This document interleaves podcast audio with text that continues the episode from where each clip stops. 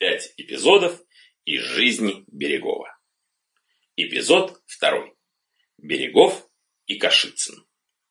Однажды к инженеру Берегову зашел знакомый, Иван Иванович. Посидел немного, покурил, а потом спросил. «Э, «Кашицын приятель вам?» «Приятель». «Погибает». «Чепуха! От чего Кашицыну погибать?» «От глупости». «Вы у него были?» «Вчера. Целыми днями валяется в постели, нечесанный, а в комнате кругом выгребная яма». «У Кашицына?» У него? Не может быть. У вас, наверное, вчера был тиф, и вам почудилось. Глупости. Вчера был тиф, а сегодня куда он девался? Да, это, конечно, резонно. Надо будет сходить к нему. Сходите, сходите. Стук в дверь. Кашицын, можно к вам? А зачем? Приветливо, нечего сказать. Ну, входите уж, подавитесь моей благосклонностью. Берегов вошел в большую комнату, меблированную двумя столами, креслами и диваном. В углу стояла кровать с грязными подушками, а на кровати лежал в брюках и ночной сорочке сам Кашицын. На всем, включая и хозяина, был значительный налет пыли, грязи и запустения. Преддиванный стол, покрытый бывшей белой скатертью, украшался разбитым стаканом с высохшими остатками чаю, коробкой из-под сардинок, набитой окурками, отекшей свечой, приклеенной прямо к скатерти, и огрызком копченой колбасы, напоминающей отрубленный зад крыс. Этому сходству способствовал кусочек веревки на спинке огрызка, очень похожий издали на крысиный хвост. Всюду валялись объедки окаменелого хлеба, крошки и пепел, пепел, в ужасающем количестве пепел. Будто хозяин был одним из редких счастливцев, дешево отделавшихся при гибели Геркуланума. Воздух в комнате висел каким-то сплошным плотным покровом, насыщенным старым табачным дымом и всеми миазмами непроветриваемой комнаты. Берегов огляделся, сбросил со стула старую запыленную газету, грязный воротничок и, усевшись против лежащего хозяина, долго и пристально глядел на его угрюмое, заросшее щетинистое лицо. Так они с минуту молча глядели друг на друга. «Хорош!» — укоризненно сказал Берегов. «Да-с!» «Глядеть тошно!» «А вы отвернитесь!» Берегов прошелся по комнате и, энергично повернувшись к Кашицыну, спросил в упор, «Что с вами случилось?» Кашицын ответил бесцветным, полинявшим голосом. «Настроение плохое». «Только?» «А то что же?» «Сегодня обедали?» «А то как же?» «Вот этим крысиным огрызком?» «Что? Не каждый день приносят из ресторана». «Хм, ну, ладно. Вы меня чаем угостите? Чаем? Это было бы можно. Да дело в том, что сахару нет. То есть не у меня, а в нашей проклятой мелочной лавочке. Я уже посылал туда, говорят, только завтра будет. Хм. Ну, бог с ним. Вы знаете, какое число? Восемнадцатое, что ли? Двадцать четвертое, пустынник вы. 24 декабря. Завтра Рождество, понимаете? Да неужели? Пробормотал хозяин. Но смысл слов не вязался с тоном ленивым и безразличным. Ну, довольно мямлить. Первым долгом. Как зовут вашу рабыню? Горничную. Устя. «Устя!» – диким голосом заорал Берегов, приоткрыв дверь. «Пойди сюда, Устя!» «Здравствуй, Устя! Какая ты красавица, Устя! Пошлет же Господь! Устя, сходи и немедленно же приведи парикмахера. Постойте, вскочил Кашицын, зачем парикмахера? Ну, можно ли быть таким недогадливым? Послушайте, Берегов, зашептал Кашицын, склонив к своему рту ухо Берегова. Лучше не надо парикмахера. Почему? Да так, он еще тут что-нибудь разобьет, беспорядок наделает. Тут? Вот тут? В, э, в этой комнате? Кашицын, не надо вилять. В чем дело? Дело в том, что ведь ему рублей пять платить надо, а у меня... Пять? Рубль обеспечит его на все праздники. Да дело в том, что... Ну? У меня и рубля нет. Он упал на подушку и стыдливо зарылся в нее головой. Устя! У тебя поразительный цвет лица и вообще фигура. Э, сходи за парикмахером. Да черт с ним! Слабо запротестовал Кашицын, выглядывая из-за угла подушки.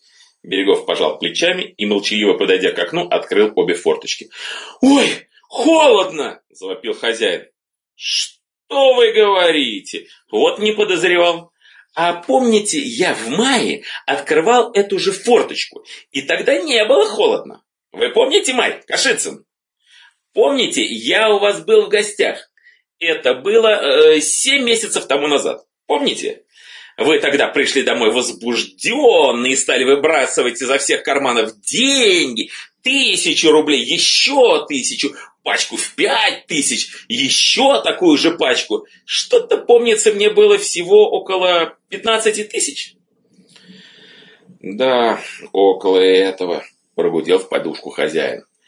Помнится, тогда же вы послали Устью за каким-то особенным портным и заказали ему всякой чепухи тысячи на полторы.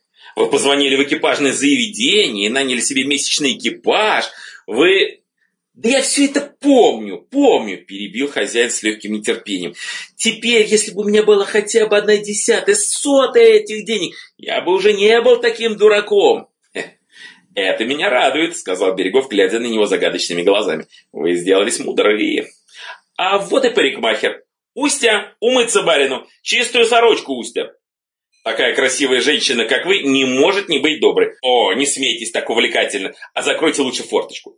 Так, теперь эту скатерть со всем, что на ней, к черту.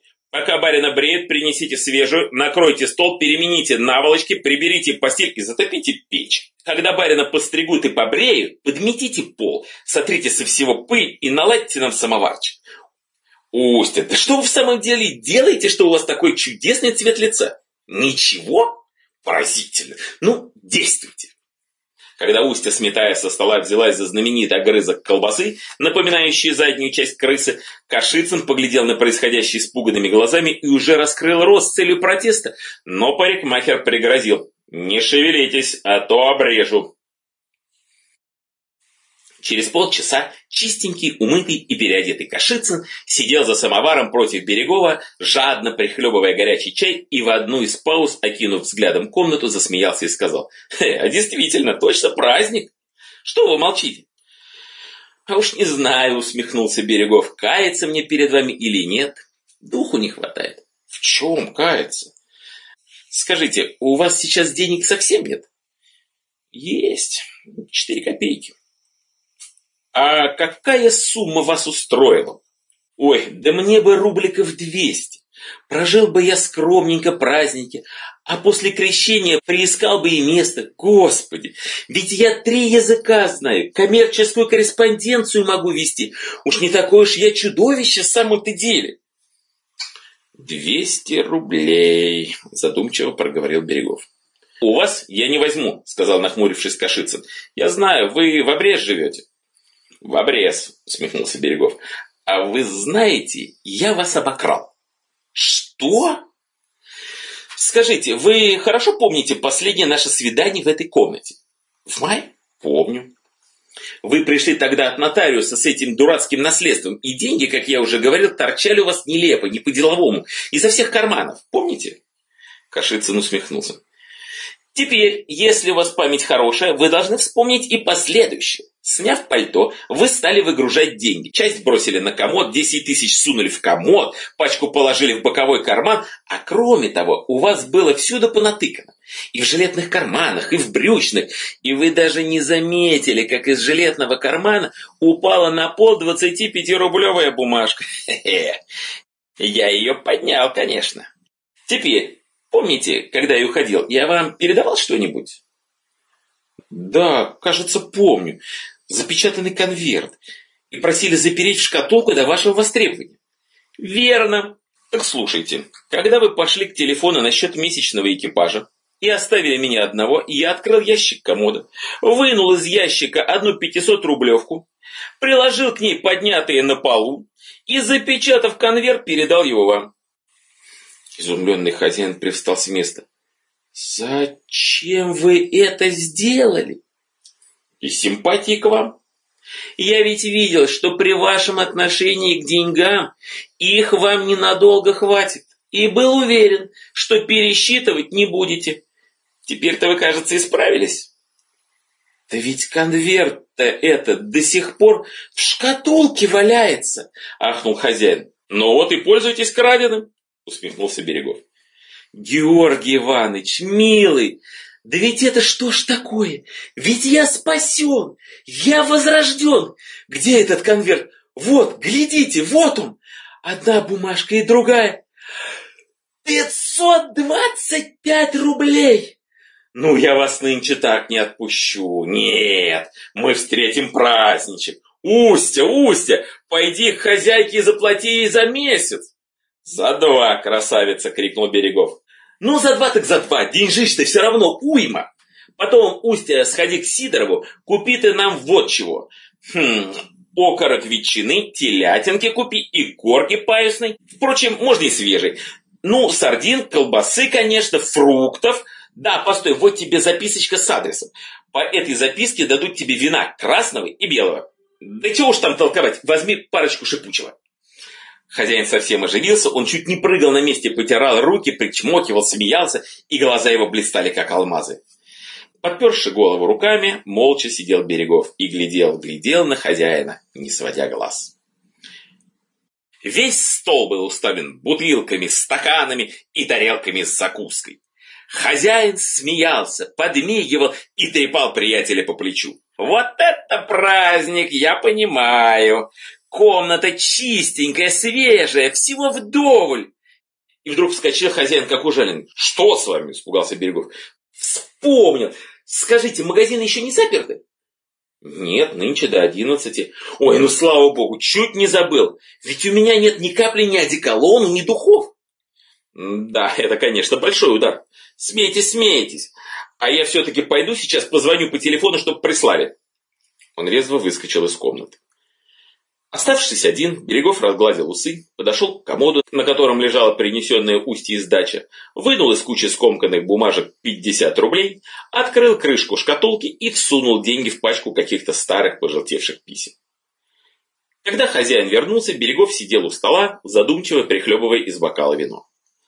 «Кашицын», — сказал он, улыбаясь печально и ласково, «а не поступите ли вы и с этими деньгами, так как с теми пятнадцатью тысячами?» «Что вы, что вы!» — кричал Кашицын, заливаясь смехом. «Нет уж, знаете, я, спасибо, поумнел с тех пор. Да, какая удача! В том магазине, где одеколон, оказались и английские галстуки. Я велел себе прислать штучки три. Все-таки, как-никак, такой праздник. Как вы думаете?» Месяца через полтора я к вам зайду, уклончиво ответил Берегов.